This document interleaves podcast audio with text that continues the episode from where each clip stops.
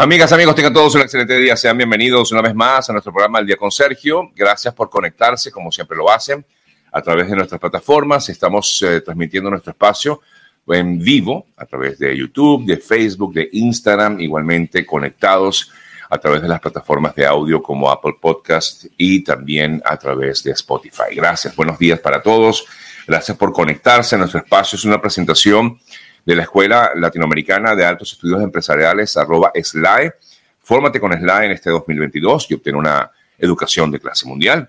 A nombre de María Tina Burgos, especialista en casos migratorios, arroba María Tina Burgos. También a nombre de eo.ayuda, arroba eo.ayuda para estar asegurado por vida.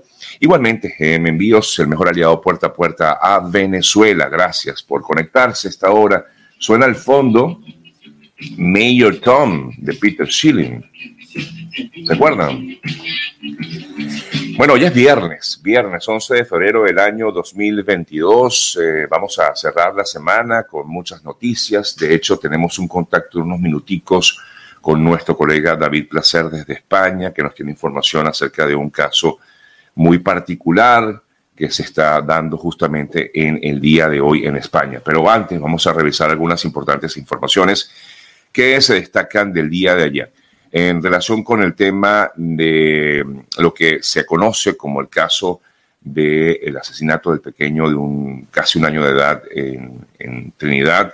Ayer se dieron a conocer declaraciones de varios testigos. De hecho, cuando conversamos ayer con nuestro colega Galépica Alvarado, nos decía que había mucha preocupación en la Guardia Costera de Trinidad porque estaban siendo llamadas estas personas a declarar, a atestiguar acerca de este caso y hay mucha preocupación porque ayer, entre otros, los testigos, es decir, personas que estaban en esta embarcación, comentaron, dijeron, y todas al parecer han coincidido en que eh, mm, la embarcación fue atacada eh, de una manera desproporcional. En la noticia que se destaca con respecto a esta declaración, informa que cuando se estaban acercando a Trinidad, el motor se apaga y mientras avanzaban de forma lenta, comenzaron a escuchar una voz fuerte de, una, voz fuerte de, de dos bengalas, una al aire y otra contra el bote, comentan, y luego escucharon fuertes golpes y se dieron cuenta de que el barco que se acercaba estaba disparando esas bengalas contra la embarcación. Luego aseguraron que en el barco de la Guardia Costera había aproximadamente unos seis oficiales, intentaron buscar refugio, dicen ellos, y de inmediato eh, pues recibieron unos 20 tiros en contra de esta pequeña embarcación. Es parte del testimonio que han dado a conocer algunas de las personas que iban en este bote, en este, en esta, en este peñero, por llamarlo de alguna forma, ¿no? No, no, no se trata de una lancha, sino de un bote de estos eh, que conocemos como, como peñeros, que era el que se dirigía hacia eh, Trinidad. varias manifestaciones hemos visto en la Embajada de Trinidad en Caracas hace unos días. De hecho, se estima otra eh, movilización u otra manifestación similar en otras partes del mundo, incluso en Colombia. Han hablado de que pudiera realizarse también una protesta por esta situación y lo que se exige es básicamente que se haga justicia en el caso del menor de edad. Mientras tanto, ayer también nos comentaba nuestro colega Gravy Alvarado, que está allá en Trinidad, y nos comentaba que estaban esperando por permisos para permanecer en Trinidad, los familiares del menor de edad.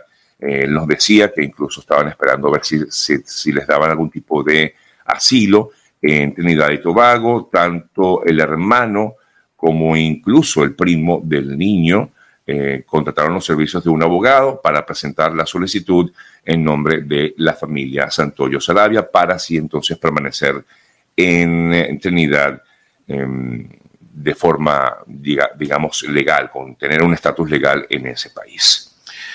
Otro caso que por supuesto ha sido muy, ha dado mucho de qué hablar, tiene que ver con eh, los daños ambientales que presuntamente se registraron en el Parque Nacional Canaima a raíz de la fiesta que ya sabemos ha sido muy viral en las redes sociales. En un comunicado, Orinoco, la ONG que denunció esta situación, aseguró que esta fiesta eh, pues habría mm, generado daños ambientales que muy pocos conocen realmente hasta dónde puede llegar.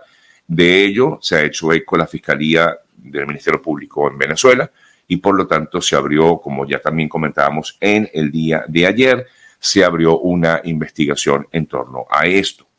Eh, la Cámara de Turismo en Venezuela incluso también ha manifestado su repudio a lo que ha sido esta, no, tanto la, la, fiesta como tal, sino que lo que se ha repudiado es el eh, hecho de que muy pocos venezolanos realmente conocen los daños ambientales que puedan generarse en, este tipo de, celebraciones, por ejemplo, ¿no? En, relación con otro caso también muy sonado, tiene que ver con el del Coqui, el, este líder negativo de la banda mm, de la Cota 905. En el día de ayer, bueno, como seguramente ustedes saben, fueron eh, publicadas fotografías del cuerpo del de Coqui en la morgue de Bellomonte. Eh, fue, se filtraron estas fotos. Bueno, yo no creo que se filtraron, yo creo que más bien permitieron que se dieran a conocer eh, para, bueno, para tratar de desmentir los rumores.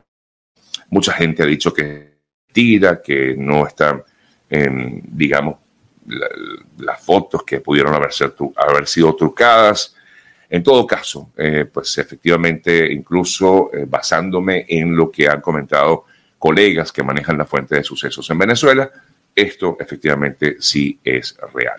Ayer, por cierto, Nicolás Maduro habló sobre el tema y dijo que durante la operación en la que fue abatido este señor El Coqui, eh, felicitó a los eh, funcionarios, pero además de esto, Maduro insistió en su arremetida contra el presidente de Colombia, Iván Duque, a quien aseguró ser el responsable de entrenar estas bandas delictivas en Colombia. Es lo que dijo ayer Maduro dijo el Coqui y toda esta gente que tanto daño le ha hecho al país, han sido entrenados y armados por el paramilitarismo promocionado por Iván Duque. Fue el comentario que hizo Nicolás Maduro sobre el tema.